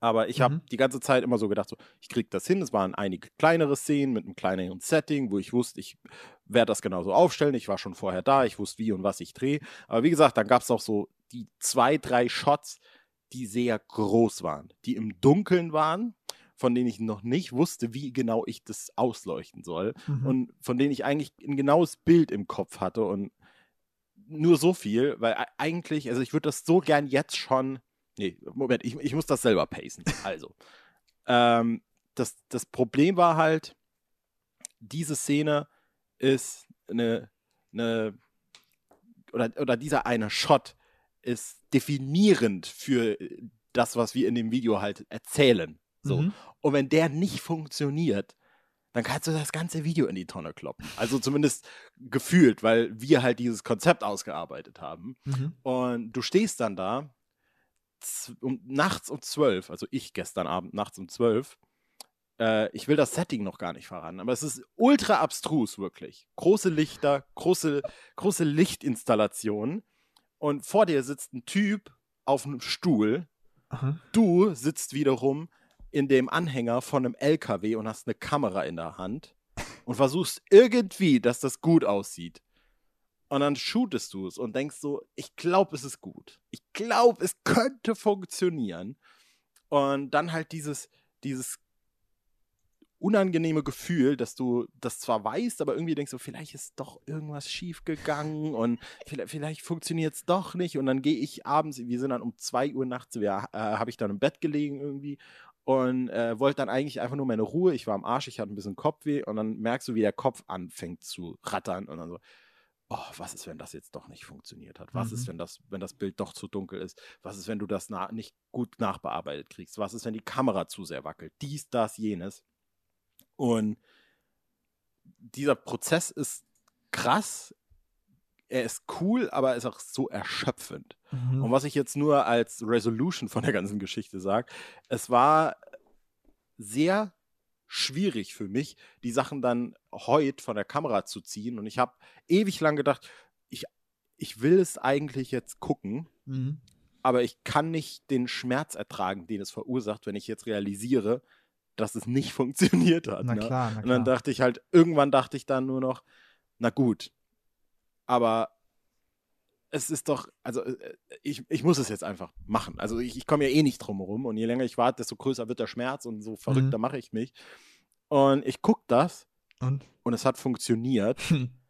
Und es war wirklich, also so ein, so ein Glücksgefühl hatte ich noch nie in meinem Leben. Und, also noch nie in meinem Leben bezüglich, was so, ich sag mal, Medienproduktion angeht. Mhm. Ähm, ich, ich, ich war so berührt davon, dass ich, dass ich irgendwie dieses, äh, was ich mir ausgedacht habe, weil das wirklich so eine Schnapsidee war, die ich schon mal vor einem halben Jahr oder so, so ungefähr hatte. Mhm. Und dann dachte ich so, oh mein Gott, das hat tatsächlich funktioniert. Was für eine, wie weird ist das gerade? Und äh, ja, Und das war, jetzt kurze Rückfrage, war das, ähm, ich meine, das Musikvideo wird wahrscheinlich dann so klassisch, wie so ein Musikvideo ist, vielleicht drei, vier, fünf Minuten gehen, gehe ich Ja, mal davon ja. aus. Äh, ist das quasi schon alles abgedreht? Also ist schon alles Material zusammen für die kompletten fünf Minuten oder gibt es noch einen Drehtag oder war das jetzt nur dieser eine Drehtag? nee, es äh, wird noch einen ganzen Drehtag geben müssen Mhm. wahrscheinlich. Äh, weil jetzt haben wir quasi, wir haben quasi so zwei Main Locations, Mhm. nenne ich es jetzt einfach mal. Oder zwei Plotlines, so könnte man es vielleicht sagen. Und für die eine Set Plotline haben Pieces, wir halt Action Set gestern- Pieces. ja, na, fast, fast. Äh, Und für die eine haben wir quasi gestern alles abgedreht und äh, die andere ist weder komplett durchgeplant noch äh, gecastet, weil wir da tatsächlich noch Leute dafür brauchen. Mhm. Äh, und, und dementsprechend ist es, ähm, steht das auch noch so ein bisschen in den Sternen. Aber das ist der kleinere Part und ich sage auch mal der einfachere Part, äh, vor dem ich nicht so Schiss habe. Okay. und äh, Aber ist ja gut, dann hast du quasi, also die größere Hürde ist schon genommen und jetzt, ab jetzt Ja, ja, macht, genau. könnte es Spaß machen, sozusagen. ge- ja, ja, Was ja. es ja also vorher auch Ding- schon gemacht hat, auf so eine ganz komische Art und Weise. Und das ist halt wie Leute, die Marathon laufen. Das macht ja auch Spaß, das ist aber unglaublich anstrengend, ne? Also die machen das ja. ja. nicht, weil das nur wehtut oder so, ne? Ja, das ist halt auch genau, das ist, die, ne, das ist eine gute Metapher, aber die Metapher, die ich halt mehr und mehr zu Gedenken ziehe, ist halt wirklich, dass, wenn, wenn du jetzt, wenn du dir vorstellst, also das, das, da habe ich gestern auf der Heimfahrt saß ich im Auto und du denkst dann, äh, bei der Konzeption von sowas denkst du nach über Plot, über Themen, die man da irgendwie äh, reingeben will. Ne? Und wenn das dann beendet ist, dann denkst du plötzlich nur noch über technische Sachen nach. Wenn du Mhm. dann am Set bist, denkst du nur noch, denkst, denkst du eigentlich auch über technische Sachen nach und versuchst das irgendwie halt umzusetzen. Und dann, wenn der Shoot rum ist, beginnst du plötzlich wieder. Also du, du denkst, ich habe die techn technischen Sachen jetzt erfolgreich gemeistert, zumindest vermute ich Und jetzt muss der Kopf wieder zurück zu dem, wo ich am Anfang war. Jetzt habe ich das gemacht und jetzt muss ich quasi wieder von vorne anfangen und versuchen, diese Themen und diesen Plot, ich mir aus, den ich mir ausgedacht habe, gucken, ob ich den jetzt dann, ob ich, habe ich den nicht unterwegs irgendwo verloren oder so, ne? Mhm. Und äh, da, da, da kriegst du halt wirklich, das ist, das ist einfach verrückt, wie du dann wieder einen anderen, einen anderen Sinn dafür kriegst, wie einschüchternd es sein muss, als irgendwie Regisseur oder so für 300, 400 Leute irgendwie verantwortlich zu sein. Äh, für deren Job, für deren Organisation, für den Timetable, für Schauspieler, die vielleicht auch eine gute Performance bringen wollen und so. Mhm. Alter Falter. Alter Falter. Da passt, ich finde, ich finde gerade zu deiner, ähm, zu dem, wie du das gerade hier äh, entfaltet hast, äh, du bist ja quasi Autorenfilmer in einer noch krasseren äh, Definition des Begriffs. Also Autorenfilmer kommt ja so aus den 60ern, 70ern, ne? Nouvelle Vague, also die neue Welle in Frankreich, Ja. wo eben die, ähm, also ein klassischer Name wäre zum Beispiel ähm, Truffaut oder auch ähm, Godard vor allem, äh, Mhm. die die Kombination von Drehbuchautor und Regisseur waren. Da war das schon, da war das schon nicht eine Revolution, aber immerhin das, was auch Quentin Tarantino letztlich verkörpert heutzutage. Und ich meine, du hast es ja noch mal eine Stufe weiter, weil du jetzt nicht dein eigener Kameramann bist, du selbst ausleuchtest, die ganzen Sachen. Du hast das, du hast ja über alles einen Horizont. Und da fällt mir Ja, noch eine ja, ja, Anekdote ja. ein von äh, Tarantino, der von irgendeinem anderen größeren Regisseur, ich weiß nicht mehr wem, ähm, einen Rat bekommen hat und der hat gesagt, äh, Quentin, hat er gesagt, du musst quasi keine, äh, musst dir gar nicht Gedanken machen über das Licht und so. Du musst die besten Leute um dich rumscharen, die besten Kameramänner und dann machen die das schon. Und Ja. da muss ich sagen, bis zum gewissen Grad stimmt das, aber auf der anderen Seite ist die Erfahrung, die du natürlich gemacht hast, wesentlich weiser oder was heißt weiser, aber noch mal tiefer, weil du selbst nämlich weißt, was überhaupt es bedeutet, richtig auszuleuchten und so. Und du siehst das dann natürlich ganz anders. Das heißt, es ist für dich auch irgendwie so eine im weitesten Sinne Wahrnehmungserweiterung. Also du siehst es dann nicht mehr, du siehst das Set dann erstens mit den Augen von eines Ausleuchters, immer noch eine Schande. Da sind wir, äh, habe ich letztens mit Markus telefoniert. Immer noch eine Schande, dass Ausleuchten quasi keinen eigenen Award gibt bei den Oscars, weil Ja, das ist eine ja, riesengroße ja. Aufgabe. Du siehst das als äh, Kameramann, aber eben auch als Regisseur und als derjenige, der die Geschichte letztlich erzählen will. Und das ist, äh, also wie gesagt, kann dir den Hut ziehen. Ich bin sehr gespannt, wie das Musikvideo wird. Äh, gerne ähm, kannst ja berichten und wenn es dann veröffentlicht ist, können wir da ja hier gerne für werben an der Stelle. Mhm, mhm. Ich, ich kann auch an der Stelle noch äh, die Anekdote erzählen, dass da, wo wir das gestern gedreht haben, das war ein, ein größeres Gelände, das uns zur Verfügung gestellt wurde von einem Bekannten. Und äh, da war ich quasi schon irgendwie Location Scouting machen sozusagen. Und da gab es auch so Lagerhallen und so ein Kram, wie man halt denkt, wo man so Musikvideos dreht. Aber wir sind dann da auch durch und ich war dann total begeistert, weil das halt so, wann bist du mal in einer großen Lagerhalle oder irgendwie sowas, ne? Oder auf großen Geländen. Und dann bin ich da durch und habe dann, oh, hier will ich was filmen und, und da kann man was filmen. Und wenn ich hier was hinstelle und wenn wir hier noch eine Lampe haben und können wir Mhm. hier gerade irgendwie. Und dann hat der mir auch gesagt, das ist das, äh, da, da will ich mich gar nicht ins Bauch pinseln oder so, aber klar, wenn du halt diesen Anspruch hast, da was zu drehen oder generell dich halt für sowas interessierst, dann, dann achtest du halt auf sowas. Und du achtest dann, wo hängen die Lampen, wie kann ich da irgendwie was drehen und so. Und wir sind dann auch da durch und dann hat äh, der Bekannte, der da halt äh, Lebt. verantwortlich ist, lebt, genau. Der hat dann auch gesagt, so, ey, ich, ich habe das noch nie so gesehen, ich bin da so oft, ne? Und äh, das war dann, war dann auch wieder witzig, vor allem, weil der halt auch beim Dreh dabei war Mhm, und dann halt auch teilweise so gesagt hat, so, ey, ach krass, hier kann man was filmen. Ja, macht, macht total Sinn, klar, logisch. Und äh, ja, das war äh, eine absurde Sache. Ich wäre teilweise manchmal, mh, also ich, ich würde nicht missen wollen, wie es gerade ist, aber ich würde auch nicht, äh, wenn jetzt jemand sagt, ja, ich mach dir die Kamera, wäre ich auch der Letzte, der sagen würde, so, na, ich will die Kamera halten. Also äh, von daher, ja. Es ist, wie es ist, ne? Ähm, ich hatte fast, ich hatte gerade eben schon gedacht, du wolltest jetzt die äh, Endgame-Überleitung machen, aber wenn, wenn du jetzt äh, das machen willst, oder überhaupt, weil, also ich, hatte ich in der letzten Folge schon gesagt, wie ich den Film fand? Ich glaube, es ist wurscht, weil auf meinem Kanal kann man es eh erfahren, Mhm. deswegen solltest du auf jeden Fall jetzt mal erzählen, was, du hast die nämlich, wann war es? Letzte Ja, Woche Ahnung, irgendwann Woche, gesehen. Ja, weiß auch nicht mehr genau. Ich glaube Montag, am Kinotag, wie ich das immer so mache. Ähm, ja, ich war endlich drin im, im großen popkulturellen Nuklearschlag. Teil 2 sozusagen. äh, war ich drin und ähm, muss sagen, ich bin ehrlich gesagt positiv überrascht gewesen. Also ich hatte wirklich gar keine hohen Erwartungen an diesen Film. Ähm, wie auch an die letzten Marvel Cinematic Universe Filme, die ich davor gesehen habe. Das war einerseits, ähm, oder beziehungsweise die, die ich davor gesehen habe, war vor allem Ant-Man and the Wasp. Den habe ich gesehen auf meinem Langstreckenflug. Und der hat mir schon wirklich überhaupt nicht gefallen. Der war schon echt ziemlich, ziemlich, äh, will nicht sagen langweilig, aber nicht so ausgegoren irgendwie. Da gab es viele Elemente, die mich gestört haben. Ähm, Captain Marvel habe ich wiederum nicht gesehen und ich bin sehr froh, dass das der Fall ist, weil ich habe mir durchgelesen, was da so passiert. Ähm, denn Captain Marvel spielt letztlich ja in diesem Film überhaupt keinerlei Rolle. Also null. Mhm. Das ist ehrlich gesagt auch einen, ein, ein, ein grober Witz äh, all denjenigen gegenüber, die sich quasi diesen Captain Marvel-Film Film angetan haben, in Vorbereitung sozusagen auf Endgame, um dann völlig quasi enttäuscht äh, zu sehen, dass Captain Marvel weggeschickt wird. Und das ist zum Beispiel ein, ein Kritikpunkt an diesem Film, den man anbringen könnte. Aber grundsätzlich. Was ja auch bei äh, Ant-Man and the Wasp ähnlich ist. Ja, äh, weil diese Quantentechnik halt in der, oder beziehungsweise der Anschluss an Infinity War wird ja in der Post-Credit-Szene geliefert und Mhm. Wasp wird in, End, in Endgame dann, äh, keine Ahnung, 20 Sekunden gezeigt oder so. ja, vielleicht, vielleicht sagen wir 40, ja. Ja, ja, aber ja. genau. Ähm, aber da, davon abgesehen, muss ich sagen, fand ich, ähm, dass das Jonglieren mit diesem wirklich, wirklich großen Ensemble, ähm, ich fand, das hat in dem Film besser funktioniert für mich als in Infinity War. Ich muss auch sagen, dass er wirklich Mhm. äh, also eine, muss man einfach sagen, eine brutale Epik hat, ne? Also dieser Film schreit wirklich 50 Mal einem entgegen an gewissen Situationen.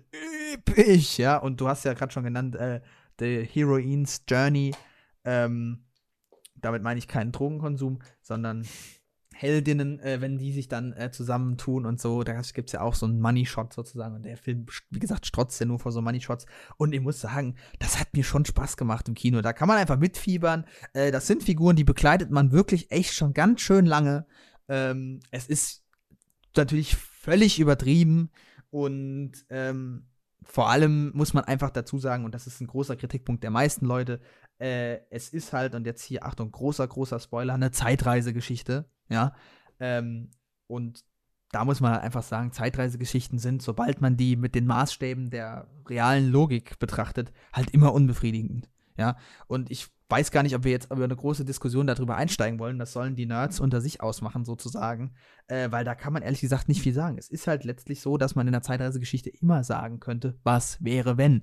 Und dadurch kommst du dann in so einen infiniten Regress, also in so eine Unendlichkeitsschleife. Naja, du könntest aber auch das. Naja, du könntest aber auch das. Und das Interessante ist, dass der Film sich an vielen Stellen auch dessen bewusst ist, wenn dann gesagt wird, naja, wir können Baby Thanos nicht umbringen und so. Da wird versucht, das vorzubauen, so einerseits. Aber auf der anderen Seite denkst du halt auch so, ja, das könnt ihr jetzt mir schön erklären, so viel ihr wollt mit eurem Techno-Babble. Äh, das ist ja auch viel in diesem Film drin, wo ich halt denke, so ist mir eigentlich egal, aber ich weiß genau, dass da viele Leute sich dran reiben und das ist halt meistens eben der Fall bei Zeitreisegeschichten, dass die irgendwie im weitesten Sinne unbefriedigend sind. Ähm, ja, aber davon abgesehen fand ich es echt eigentlich wirklich cool. Ich muss sagen, das war einer der NCU-Filme, an denen ich am meisten Spaß hatte seit langem. Ähm, und äh, ja, es gibt, es gab, wie gesagt, ein paar Elemente, die ich ja jetzt schon so angerissen habe, die mir nicht so gut gefallen haben, aber ich, ich, war wirklich positiv überrascht und ich kann nur dabei bleiben. Und ich muss gestehen, ich hätte sogar Lust, mir den nochmal anzugucken, würde dann aber bei den letzten 20 Minuten wahrscheinlich das Kino verlassen, weil das muss ich mir ehrlich gesagt nicht nochmal angucken. Das war deutlich zu lang. Da war ehrlich gesagt das Ende von Der Herr der Ringe, äh, die, äh, die Rückkehr des Königs knackiger. Ja. Und ähm, weniger äh, hochtrabend, auch wieder mit der Epik. Und vor allem da, glaube ich, haben sie es auch vielen Leuten, die, um jetzt auch wieder auf diesen Maßstab der Logik zurückzugehen, äh, echt vielen Leuten verbaselt, warum zum Beispiel Captain America dann das Altwerden äh, quasi gegönnt wird und anderen Figuren verwehrt bleibt. Ähm, das ist halt klar, da macht man sich dann, schafft man sich keine Freunde, sag ich mal. Genau. Ja, mhm. so viel erstmal äh, dazu und ich denke, du hast ja auch noch ein bisschen was dazu zu sagen und dann äh, können wir ja evaluieren. Mhm. Also was ich, äh, oh Gott, äh, ich, ich muss erstmal mir da die, die Zunge richten. Ähm, das, das was, was mir jetzt noch groß hängen blieb, war halt mit, mit dem Zeitreisegedudels. Mhm. Ähm, ich habe auch in, in meiner Review initial nach dem Film erwähnt, auch sehr kryptisch, weil es ja Spoiler, Spoiler, Spoiler, ähm, äh, dass mir manche Konzepte im Film halt nicht klar waren, wurden, klar gemacht wurden. Mhm. Und äh, ich vertraue mir da insofern, als dass ich halt tatsächlich denke, dass das nach einem Mal gucken so ist. Ich habe den Film übrigens mittlerweile ein zweites Mal gesehen, aber oh. nicht, nicht unbedingt deshalb, sondern einfach, weil ich irgendwie im Internet zwei, dreimal rumgelesen habe und mir dann die Zitate und so alles nochmal durchgelesen habe und so. Mhm es macht schon, also es macht so viel Sinn, wie eine Zeitreise Sinn machen kann, in ja, meinen Augen. Ja. Weil letztlich, um es ganz kurz zu erklären, weil ja gesagt wird so, ja, hier die Infinity-Steine halten die Realität zusammen und wenn du einen aus der Realität entfernst und mit einer andere nimmst, spaltet sich eine neue Real Realität ab. So, mhm. und dann sagen die aber, ah, ja, gut, aber was ist, wenn ich einfach mit der, in der Zeit nochmal zurückreise und den Infinity-Stein zur selben Zeit einfach wieder zurückbringe, weil dann war er ja auch nie weg. Mhm, sozusagen. Genau. Und das ist halt ja genau das, was dann da irgendwie passiert. Aber dann mhm. müsstest du ja eigentlich schon wieder sagen, ja, aber in dem Moment, in dem Hulk bei hier Tilda Swinton wegreist, müsste ja eigentlich schon wieder Captain America hinten ins Bild kommen und den Infinity-Stein irgendwie geben. Bringen, genau, weil sonst ist ja. er wieder zu lange weg und so weiter. Klar, und genau das ist das, was ich ja meinte. Also das ist, verstehst du, dann, der Film versucht ja irgendwie eine innere Logik aufzubauen und die ist auch in Ordnung, nur dann finde ich, ist halt ein größeres Problem, was dann daraus entsteht mit man hätte, könnten, doch und hier, was wäre, wenn und so weiter. Das ist, wenn der Konjunktiv 1 bis 2 und 3 äh, halt angewandt werden muss, sozusagen. Das, das Interessante ist aber tatsächlich, dass mein großes Problem da mit der Zeitreise gar nicht die Zeitreise an sich war, sondern einfach der Fakt, dass das äh, für mich halt viel eher ein, ein äh, ein Freifahrtschein ohne Fallhöhe war. So würde ich es jetzt mal nennen. Das meine ich äh, mit unbefriedigend, genau. Und, ja, also unter, ja, bis zum ganz großen Teil, ja. Ich, ich sehe ja, auch nicht so, dass ich das grund grundsätzlich äh, jetzt mega kritisiere, dass überhaupt diese Zeitreiselinie aufgemacht wurde. Ich habe damit, das schon, damit schon so gerechnet. Ich hätte nicht gedacht, dass Tornas so flott stirbt am Anfang des Films. Mhm. Das fand ich ehrlich gesagt ganz geil. Hat mir eigentlich mhm. ganz gut gefallen. Einfach zu sagen, so, fatz. Erstmal quasi Strich durch die Rechnung, das ist nicht der Film, den ihr euch vielleicht erwartet habt oder so, wie das sich normal entfaltet. Das fand ich ehrlich gesagt ganz nett, muss ich sagen. Ja, ja, ja, ja. Ja, nee, aber das mit, mit der Zeitreise, äh, das war halt eher so mein Problem, dass diese verwirrenden Erklärungen eigentlich in, in, in meinen Augen jetzt, äh, für, für mein dramaturgisches Verständnis, gar nicht mal eine Erklärung dafür waren, wie genau das jetzt funktioniert, sondern alles, was die dir da eigentlich im Subtext gesagt haben, ist, macht, was ihr wollt, es hat eigentlich keine Konsequenzen. Und wenn du, wenn du nochmal so kurz drüber nachdenkst, die eigentliche Fallhöhe, die gegeben ist, äh, ist, wir haben nur eine bestimmte Anzahl von diesen PIM-Partikeln, Mhm. äh, mit denen sie in, in das Quantum-Gedöns Was auch rein immer, ist ja auch können. wurscht. Wir haben nur so und so Ja, viel ist, es, ist Treibstoff. ja auch völlig wurscht, ne? Genau. Ob es jetzt halt äh, irgendwie, weiß ich nicht, ein DeLorean ist. Ein oder Fluxgenerator Hank- oder was auch immer. Ja, eben, ne?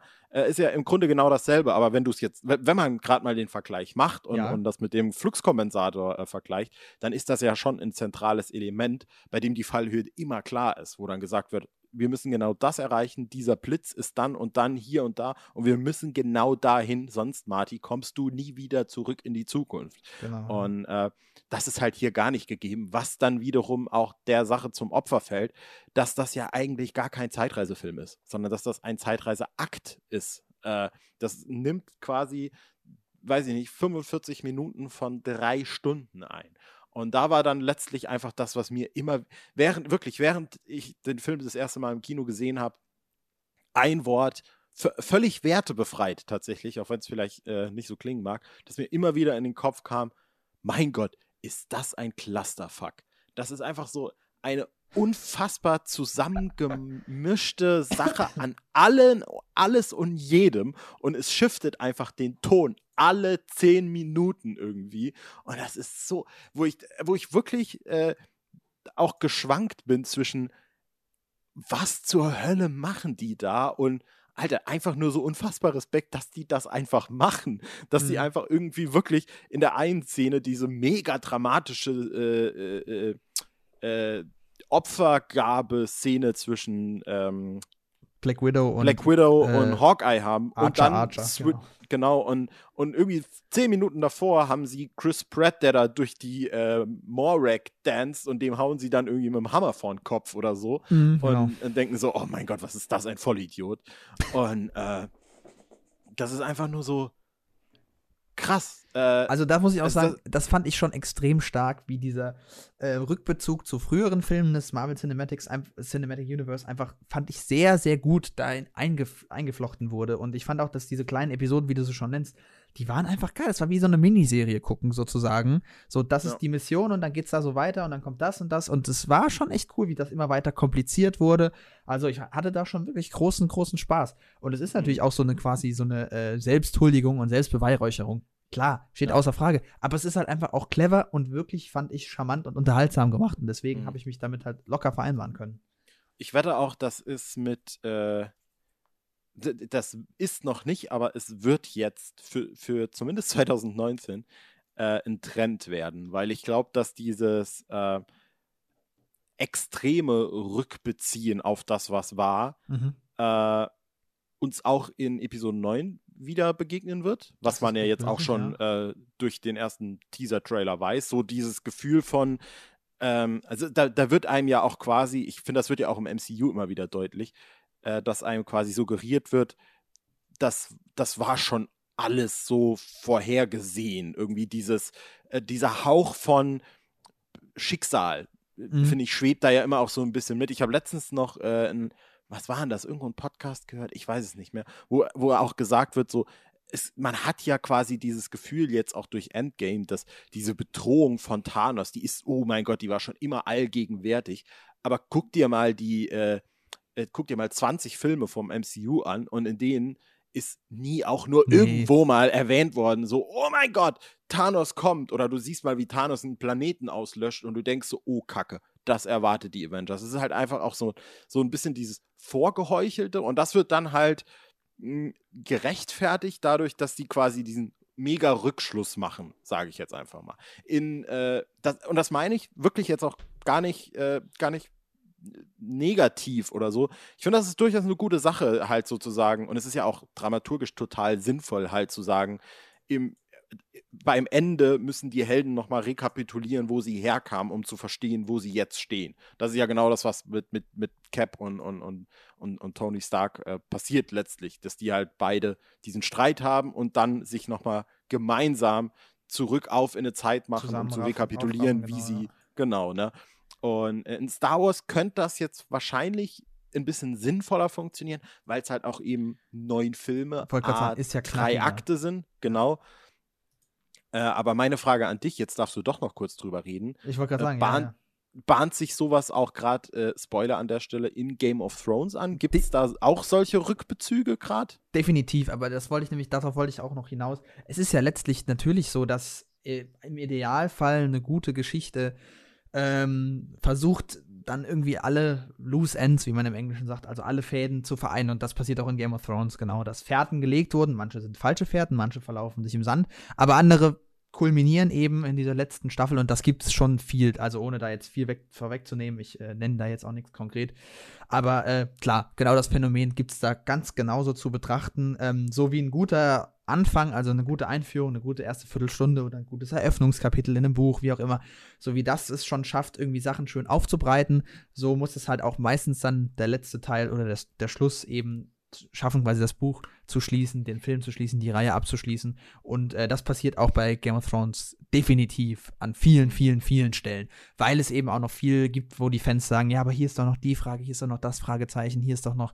das Versprechen, hier ist doch noch die Vorhersage und so weiter und so fort ähm, die schon innerhalb der Geschichte quasi äh, irgendwie eine Rolle gespielt haben oder noch spielen könnten und so. Und ähm, deswegen definitiv ganz, ganz klares Ja. Äh, mhm. Auch bei Game of Thrones ist das, ähm, spielt das eine große Rolle. Übrigens muss ich kurz mal gratulieren. Clusterfuck ist schon ein echt geiler Begriff. Ich schon ewig nicht mehr gehört. nee, das ist, äh, glaube ich, im, im, englischen Film gedöns, sagen das ganz viele Leute. Deswegen habe ich es, glaube ich, auch so im Kopf.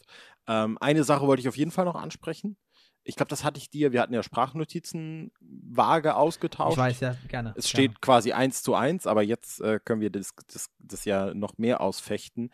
Äh, ich hatte ja, äh, ich glaube, ich hatte in der Sprachnotiz äh, erwähnt, äh, dass ich so ein bisschen unzufrieden bin mit äh, dem ganzen Tor-Plot. Mhm. Hatte ich das gesagt? Hast du schon was, erwähnt, ja, gerne. Was sagst du dazu? Oder soll, soll ich noch mal kurz erwähnen, wie oder was ich da überhaupt meine? Ich weiß es nicht. Ähm, ich kann es ja kurz erklären. Du bist der Meinung, dass also man innerhalb de, dieser, äh, dieses Films wird Thor als, ich sag jetzt mal, mindestens tragische Figur etabliert, aber vor allem eben als tragikomische Figur, ähm, der quasi große Probleme damit hat, die Situation, in die sie jetzt alle geworfen wurden, eben dass die Hälfte der Menschheit ausgelöscht wurde, der sehr große Probleme damit hat, das irgendwie zu bewältigen, emotional zu bewältigen und ähm, die Art und Weise, wie das dann innerhalb des Films aufgelöst wird, ist, dass er quasi so eine Art äh, Alkoholiker wird und sich halt eben total hängen lässt, sich total gehen lässt, also auch äh, nur noch Fastfood isst und so weiter, ähm, nur noch am Saufen, daheim rumhängen ist und Fortnite spielt, glaube ich sogar, äh, mit ja. seinen, mit Taika Waititi äh, zusammen.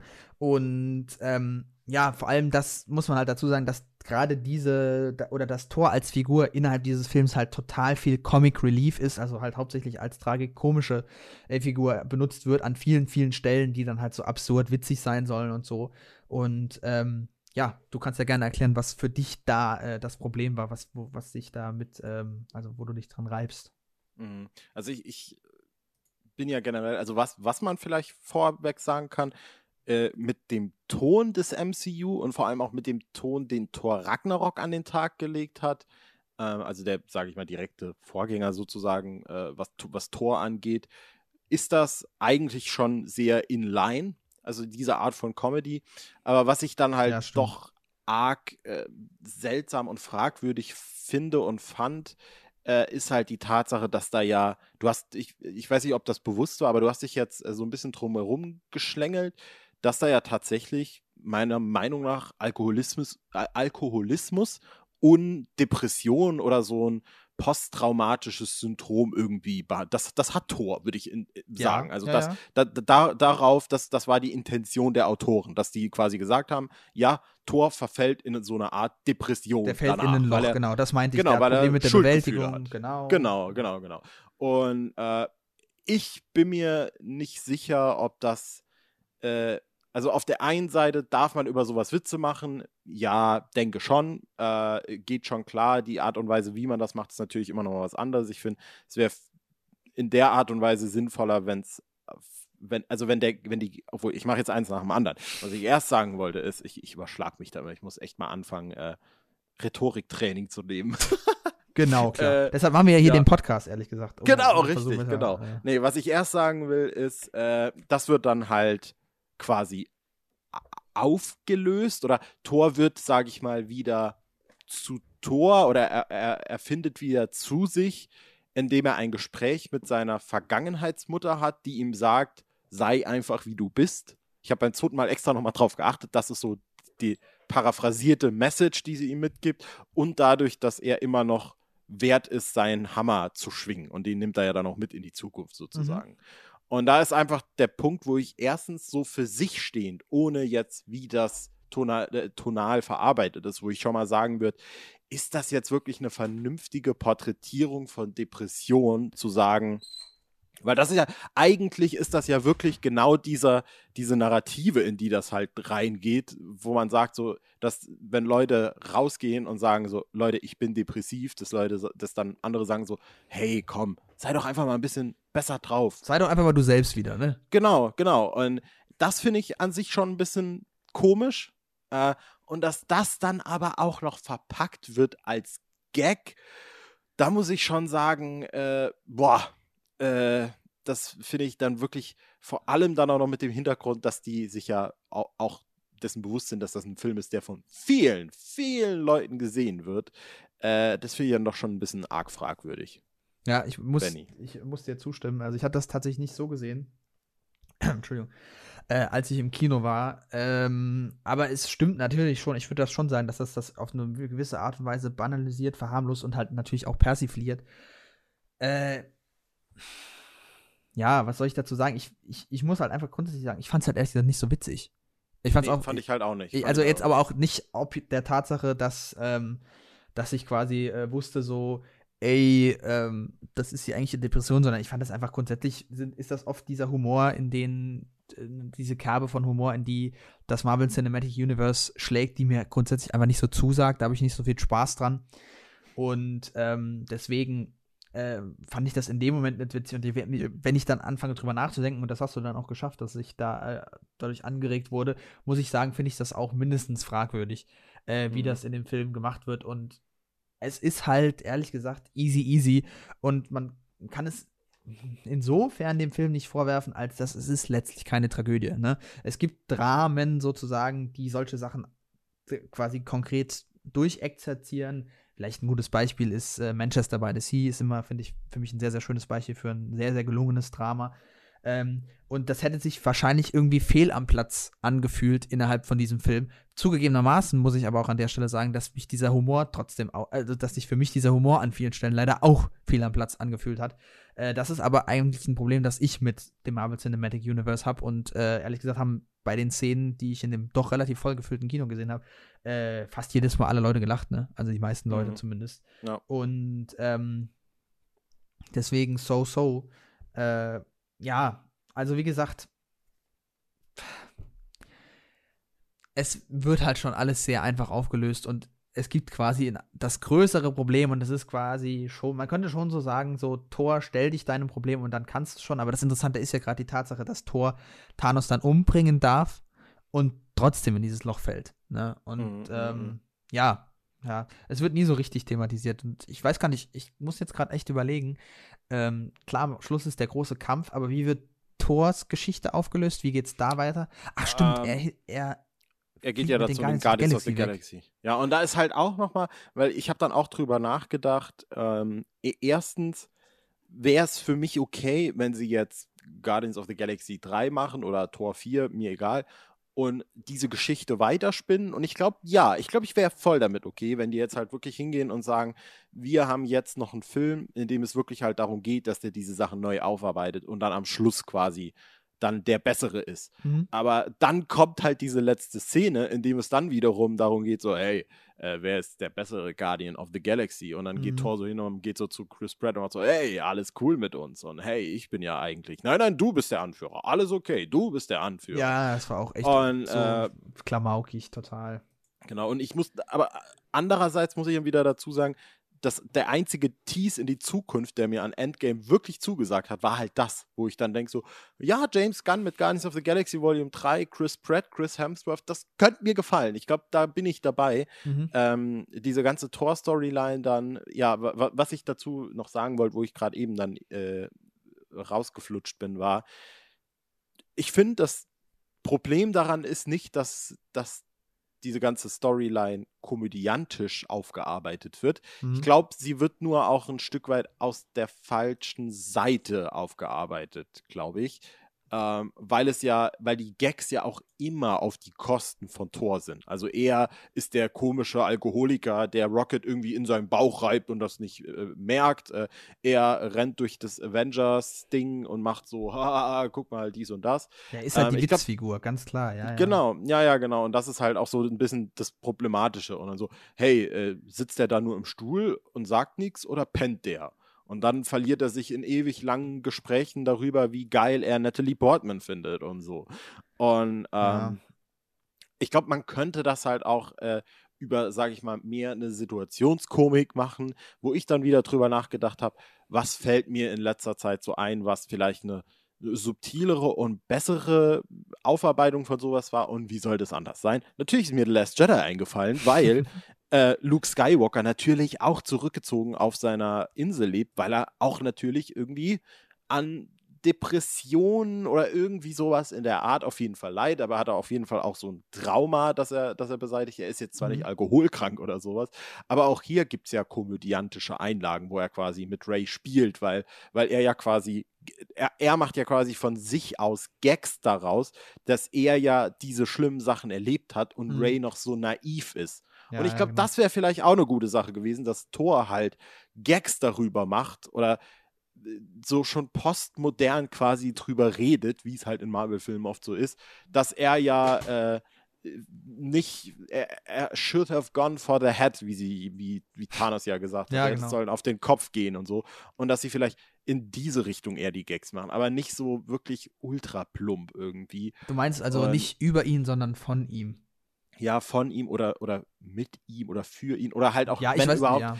die, die Gags halt, oder vielleicht sie machen einen Gag und er versteht den Gag nicht, weil er Alkohol, äh, Al- Alkohol konsumiert hat. So irgendwie was in der Art. Mhm. Aber ich fand, es war alles wäre besser gewesen als so, wie sie es gemacht haben. Und das war wirklich äh, ein Problem, wo ich, wo ich, wo, wo niemand drüber geredet hat. Und wo ich auch so denke, ja, man verzeiht diesen Film dann halt auch irgendwie alles. Und das ist auch so der lebende Beweis dafür. Äh, ja. an der Stelle nochmal ein, eine Sehempfehlung. Vielleicht kennst, kennst du den Kanal auch.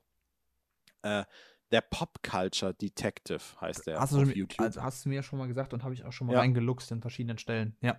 Ja, ja, ja, ja. Mega, mega gut. Der macht halt auch solche, ich sag mal. Clusterfucks. nee, so, so, äh, ja, der hat so diese gesellschaftspsychologische Lupe auf, auf Medien halt. Ne? Also er ist Mhm. wirklich ein Popkulturdetektiv und hat dann zum Beispiel letztlich auch ein, äh, letztens auch ein Video drüber gemacht, wie äh, Vergewaltigungswitze in Comedies äh, immer nur auf Männer sind, weil man die da machen kann und warum man sie da machen kann. Und das ist so fucking interessant, wirklich. Ähm, das ist ein sehr guter Kanal. Und der hat äh, dann, das Lustige war, zwei, drei Tage nachdem ich dann äh, Endgame halt geguckt habe und das alles so ein bisschen verarbeitet habe, dachte ich dann mal, äh, weil ich folge dem auf Letterboxd und er hat dann Endgame irgendwie fünf von zehn gegeben oder zweieinhalb von fünf. Und da habe ich mal gedacht, ich guck mal, ob der bei Twitter irgendwas geschrieben hat. Und, und, und er hatte dann getweetet, äh, oh Gott, über die Porträtierung von Thor in, äh, in Endgame könnte man eine ganze Doktorarbeit schreiben. Ja, siehst du. Immerhin gab es einen, der, also nicht nur einen, aber immerhin hat dieser Mann sich dann darauf bezogen, ne? Ja. Ja, wie gesagt, ich finde schon, find schon schön, dass du den Aspekt, also es ist schön, aber es ist schon, schon richtig, dass man darauf aufmerksam macht. Ähm, ich meine, man könnte viel mehr noch daran finden. Was wir auch jetzt nicht vergessen dürfen, ist, dass abgesehen von diesem sehr, sehr krassen Bombastspektakel, das es dann ja doch zu bestaunen gab, äh, der Film halt einfach mal drei Stunden gedauert hat, ne? Und da war Mhm. schon, da war schon einiges drin. Also was wäre zum Beispiel auch, wie ich finde, ähm, tiefgründiger dargestellt wurde, als das bisher in den Filmen war, war zum Beispiel Black Widow. Da könnte man auch drüber reden, wie die dargestellt Mhm. wurde. Das fand ich zum Beispiel relativ gut gelöst und hat mir ehrlich gesagt mehr zugesagt, dass sie auch so ein bisschen mit dieser Situation eher unzufrieden ist als zufrieden und so. Mhm. Ähm, das, wie gesagt, ich müsste mir jetzt auch nochmal angucken und ehrlich gesagt habe ich auch Lust, ihn nochmal anzugucken. Mache ich aber wahrscheinlich nicht, weil er zu teuer ist im Kino. Einfach weil zu viel Stunden. mein zu viel mein, äh, mein MVP äh, des äh, Films war Mhm. tatsächlich und ohne, ohne Scheiß, auch, auch wirklich total unironisch, äh, den Charakter, den ich jetzt nach Endgame fast am allermeisten von allen äh, mochte, war tatsächlich Nebula, weil ich die super, super interessant fand. Ja, hat mir ehrlich gesagt nicht so viel Spaß. Ich erinnere mich, hast du in der Sprachnachricht ja auch geschickt. Äh, nee, die ist mir ehrlich gesagt ein bisschen mehr auf den Geist gegangen, weil die so. Also, die hat auch mehr Dimensionen bekommen, aber trotzdem war die. Ist. Also höchstens zweidimensional. Und ja, ich weiß nicht. Die Figur hat mich schon immer irgendwie gestört. Die war immer schon irgendwie so plump und so doof zuhörend. Oder so, so passiv. Weiß nicht. Ich weiß gar nicht, wer mein Und- MVP war in dem Film. Und äh, das, das Einzige, was ich an der Stelle auch nochmal sage, vor allem beim zweiten Mal habe ich das nochmal gemerkt, äh, man, man kann äh, von dem schnulzigen Ende und den letzten, sage ich mal, 10, 20 Minuten halten, was man will, aber ohne Scheiß. Sobald Tom Holland im Bild ist und mit Tony Stark redet, da schmilzt mir das Herz. Es ist unfassbar, wie der einfach in diesen Film kommt, ohne Ankündigung. Er ist einfach da, Ja. landet vor Tony Stark und instant finde ich Tom Holland einfach nur unfassbar korrekt, wirklich. Muss man sagen, ja, das stimmt schon. Der, ist, schon- der hat schon ein sehr, sehr starkes Charisma für so einen jungen Darsteller. Ähm, ich bin auch gespannt auf äh, Far From Home, also den neuen Spider-Man-Film. Kommt jetzt demnächst auch irgendwie ein neuer Trailer, der wohl irgendwie äh, Endgame-Spoiler bereithalten soll. Aha, ja, muss er ja. Also, was heißt muss er ja, aber kann ich mir natürlich gut vorstellen. Na, Ja. ich bin, bin auf jeden Fall sehr gespannt, äh, wie der weiterhin wird, weil, ah ja, das stimmt schon. Spider-Man, also Schrägstrich Tom Holland, verkörpert das so toll. Das ist wirklich einfach ein guter Schauspieler. Und ich mag einfach auch Iron Man. Ich meine, das haben wir jetzt ja gar nicht thematisiert, dass quasi endlich mal die Konsequenz gezogen wurde und eine der großen Figuren dran glauben musste, in dem Fall eben, also in dem konkreten Fall, äh, Iron Man. Und was schon wirklich, wirklich schön war, das muss ich sagen, aber da hätte es auch schon aufhören können, war, es gab ja so eine Art Seegeburt. Seegeburt, Entschuldigung, Beerdigung. Seebeerdigung, ähm, auf der dieser Blumenkranz und auf diesem Blumenkranz ist quasi sein erster, sein erster Mechanismus, den er gebaut hat, seine erste kleine Maschine. Ja, ja, Und da steht ja dann Proof that Tony Hawk has a Tony Hawk. Mann. Ja, Tony Hawk. Tony Has a Hawk Skateboard. heißt Skateboard, genau. Du a Kickflip! ähm, dass Tony Hawk, der Beweis, dass Tony Hawk, ich sag's ja die ganze Zeit, der Beweis, dass Tony Stark ein Herz hat. So, das fand ich wirklich schön, muss ich sagen. Ich mag einfach Ja, auch den ersten Iron Man. Ja. Genau, richtig. Das ist ja aus dem ersten Iron Man, glaube ich, ne? Genau. Da kann man auch die letzten Minuten streichen oder die letzte Schlacht, aber dann für sich ist der erste äh, Iron Man schon echt ein geiles Teil. Und der hat mir auch äh, Robert Downey Jr. als Darsteller näher gebracht. Also, das ist wirklich einer der Darsteller, die mich als Filmgänger äh, in meiner Jugend begleitet haben. Und das wird wahrscheinlich dann irgendwann in, weiß nicht, 20, 30 Jahren, wenn dann so die Kiddies den nicht mehr so kennen, dann ist das so, ja, Robert Downey Jr. Das waren noch Zeiten, kann ich dann sagen. Ich weiß nicht, warum ich in 20, 30 Jahren so eine Stimme haben werde, aber ich denke, das wird so sein. Ich Äh, denke auch. Ja, und das, wie gesagt, ich fand das einfach, äh, das war schon schön. Aber ich Ja. hätte es jetzt auch nicht so breit treten müssen. Ne? Ja. Und die Stimme, die Cap 20, 30 Jahre später hat, die kennen wir ja auch jetzt. Äh, der, der alte Mann Cap. Ich, ich muss sagen, das ist tatsächlich was, was ich bis heute nicht so richtig kapiert habe. Und da würde ich auch dem Film so den einzigen Zeitreisevorwurf aktiv machen noch. Ja, dass ich definitiv. sagen würde, das ist einfach, also das, das ist ja, es ist cool und es ist viel, es ist vielleicht auch ein würdiges Ende. Ich maß mir da nicht an, das irgendwie jetzt noch zu beurteilen. Es ist auch völlig wurscht, was ich da jetzt zu sage, aber dass sie das dann wirklich so komplett unkommentiert da so raushauen, ja. das ist ja einfach nur so, hä? Und ich, Was ich ein Egoist, ne? ja, ja, ja, ja, ja. Furchtbar. Also ich, ich habe mir jetzt dann irgendwie nach 100 Mal drüber nachdenken irgendwie rausgearbeitet, dass der dann scheinbar diese Steine zurückgebracht hat. Und dann ist er einfach wahrscheinlich nochmal irgendwie weiter zurückgereist wahrscheinlich, Oder weil weil- genau, also ich gehe davon aus, dass er da, wo er war, dann irgendwann in New York oder so, an, also zumindest die Sachen überall zurückgebracht hat und sich dann zu seiner, äh, nicht Jugendliebe, aber äh, zu seiner großen Liebe quasi äh, in diese Zeit versetzt hat und dann mit der dementsprechend gealtert ist. So würde ich es Ja. verstehen, genau. Also ich habe da Ja. ehrlich gesagt auch nicht groß drüber nachgedacht, weil ich gedacht habe, so, kommt schon, Alter, muss das jetzt wirklich noch sein? Ja. Ähm, ja, aber worauf wolltest du hinaus? Was ist mit der alten Stimme von äh, Captain America? Ja, nee, ich wollte einfach nur die Überleitung machen, wie Captain America quasi geendet Ach so, hat. ja. Wir geredet haben, wie Tony Stark geendet ist. Ja, äh, ja, ja, ja, ja. Ja, nee, und äh, ja, und dann ist er scheinbar irgendwie wieder zurück in die andere Realität oder irgend sowas. Was ich, weiß ich ich. weiß es nicht so. Dem- Ja, ja. soll. Aber dementsprechend, das war äh, also Das war unser Talk. Endgame. Genau. Jo. Ich glaub, das war's, oder? Jo, Sind wir mal wieder durch mit der ganzen Chose hier. so ist es. Ja. Gut, ich würde jetzt äh, zum, zum Abschluss dann äh, noch äh, das letzte Fazit anbringen, denn ich habe auch jetzt wieder schon den ganzen, äh, die ganze äh, Zeit über den guten alten Pappgeschmack von McDonalds im Mund und ich habe ihn nicht, nicht vermisst, wirklich nicht. Also äh, dementsprechend kann ich da auch die, die Langzeitwirkung Wirkung von McDonalds im, im veganen Sektor bestätigen. Kannst du ja auch einfach jetzt ein schönes Glas Sprudel gönnen und das Ganze Oh, dann ja. runterspülen. Oder auch Sprite, um eine Filmanspielung zu machen. Ähm, Oh. Ja, ich hoffe, es hat wie immer viel Spaß gemacht beim Zuhören. Ähm, danke vielmals fürs Zuhören. Ihr könnt uns gerne bei iTunes bewerten. War ja heute mal wieder eine etwas knackigere Folge. Ähm, mir hat's wie immer viel Spaß gemacht. Danke, Marius. Wunderbar. Mach's gut, Benny. Macht's gut, Zuhörer. Und wir hören uns demnächst. Tschüss. Ciao.